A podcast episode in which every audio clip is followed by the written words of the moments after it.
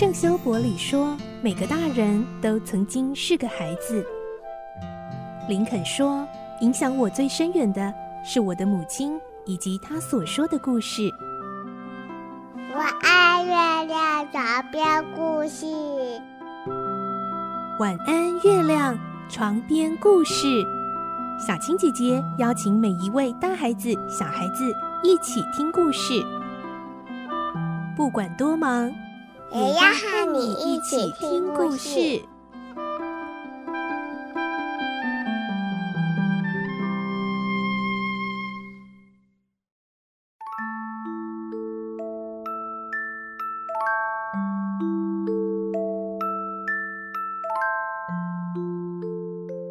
晚安，欢迎你和我们一起听故事。我是小青姐姐，今天我们来听孤雏泪的故事，是第三十六集喽。上一集我们听到奥利弗在豪宅家里生活，很主动、勤劳的去积极帮忙做各种事情，还帮梅丽夫人送信哦。今天我们会听到，就在送信的时候，他来到一家饭店，撞见了一位陌生男子。这人会是谁呢？而且之后这个陌生男子还出现在。奥利弗的梦里，来听今天的故事。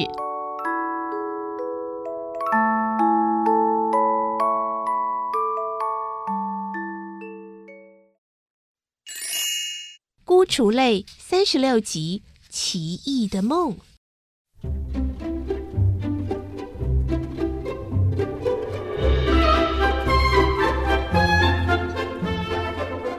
梅丽夫人一定在为我担心。我最好是赶快回去，奥利弗想。于是他急忙跑下台阶。就在这当下，说时迟那时快，奥利弗猛然撞上一位身材高大的男人。哎呦！那男人倒退了好几步。呃，对不起，先生。奥利弗连忙道歉地说：“因为我急着回家，没有看到你走过来。你没长眼睛啊！可恶！”那男人瞪大眼睛，并且口出恶言。呃，对不起，请您原谅。奥利弗再三道歉。小鬼，你是不是不想活了？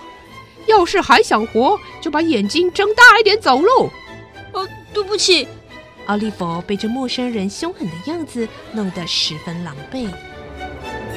小鬼，如果我胆子再大一点，就会狠狠的把你宰掉。哼！你这小鬼头在这里干什么？男人一副疯狂的样子，挥舞着拳头向奥利弗扑过来。他一定是个疯子，奥利弗猜想。当那个男人要扑过来的时候，奥利弗机警地从他腋下钻过，一溜烟地跑了。男人转身追他的时候，却突然跌倒在地，像是什么毛病发作了似的，口吐白沫，全身痉挛。奥利弗并不认识那个奇怪的男人，于是他跑回旅馆，叫人出来急救那男人。之后，为了防止再度发生任何意外，立刻转身飞快地跑回家。第二天早上，奥利弗已经把这个男人的事忘得一干二净了。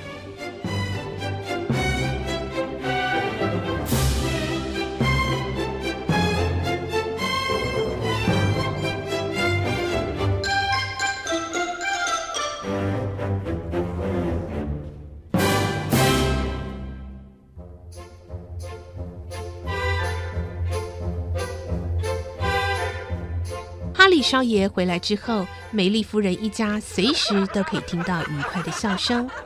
梅丽夫人是一位和蔼高贵的妇人，罗斯又像天使般的美丽，并且具有一颗善良的心。而刚回来的哈里更是一位爱好读书、力求上进的好青年。他们这一家是多么愉快啊！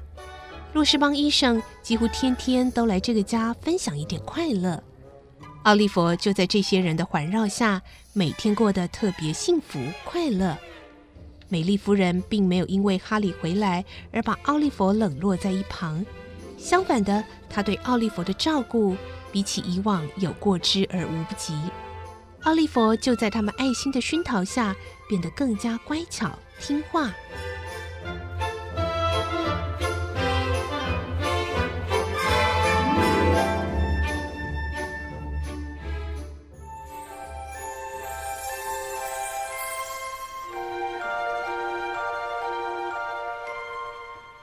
这一天，天空蓝得令人想翱翔，庭院里的花朵也开得特别艳丽。拂过森林和草原的清风，更带有几许醉人的花香味。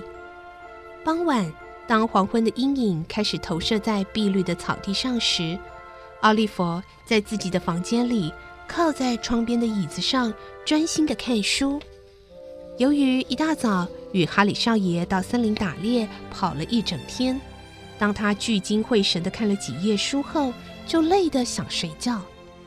在疲劳的侵袭下，奥利弗的眼皮逐渐重得睁不开来，于是他干脆把头靠着椅背，闭上眼睛。他虽然闭着眼睛，神智还是很清醒。他知道自己坐在窗户旁边的椅子上，书本摆在前面的书桌上。此外，他还听到风吹常春藤叶子的沙沙声，也闻到空气中飘来一阵阵花香。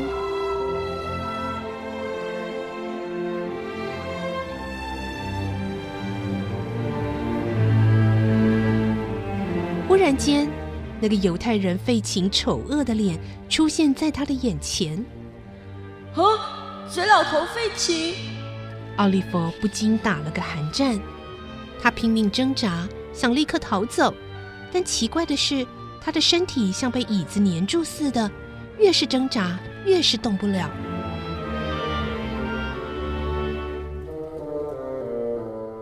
费琴就躲在常春藤后面。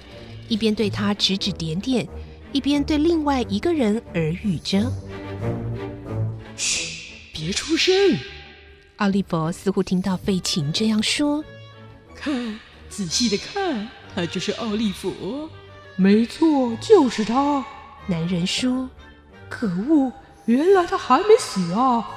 好，我让他吃点苦头。”男人用一种令人毛骨悚然的丑恶面容。盯着奥利弗朝他走来，一个模糊的印象闪过奥利弗的脑际，那不是前几天去寄信时在旅馆门口碰到的疯男人吗？奥利弗像触了电般倒退几步，接着使尽所有的力气大声喊着。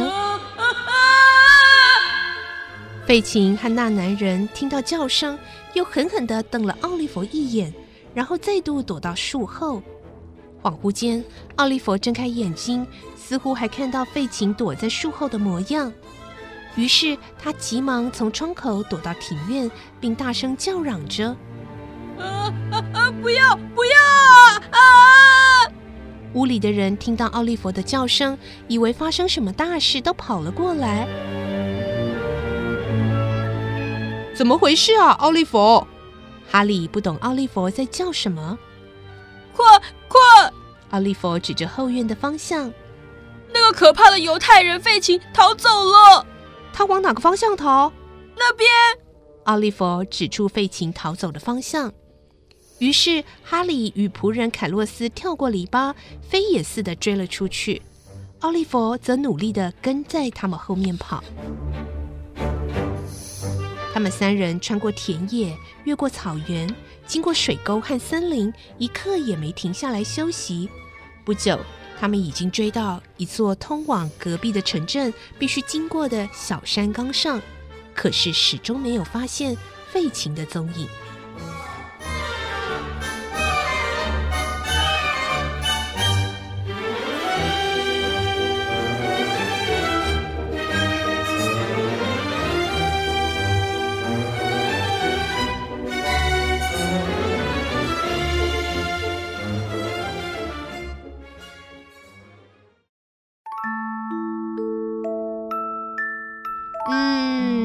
到底刚刚那是一场梦，还是真的费琴跟蒙克斯那个疯男人跑来了呢？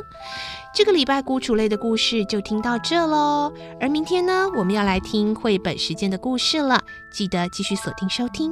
我是小青姐姐，祝你有个好梦，晚安，拜拜。小朋友要睡觉了，晚安。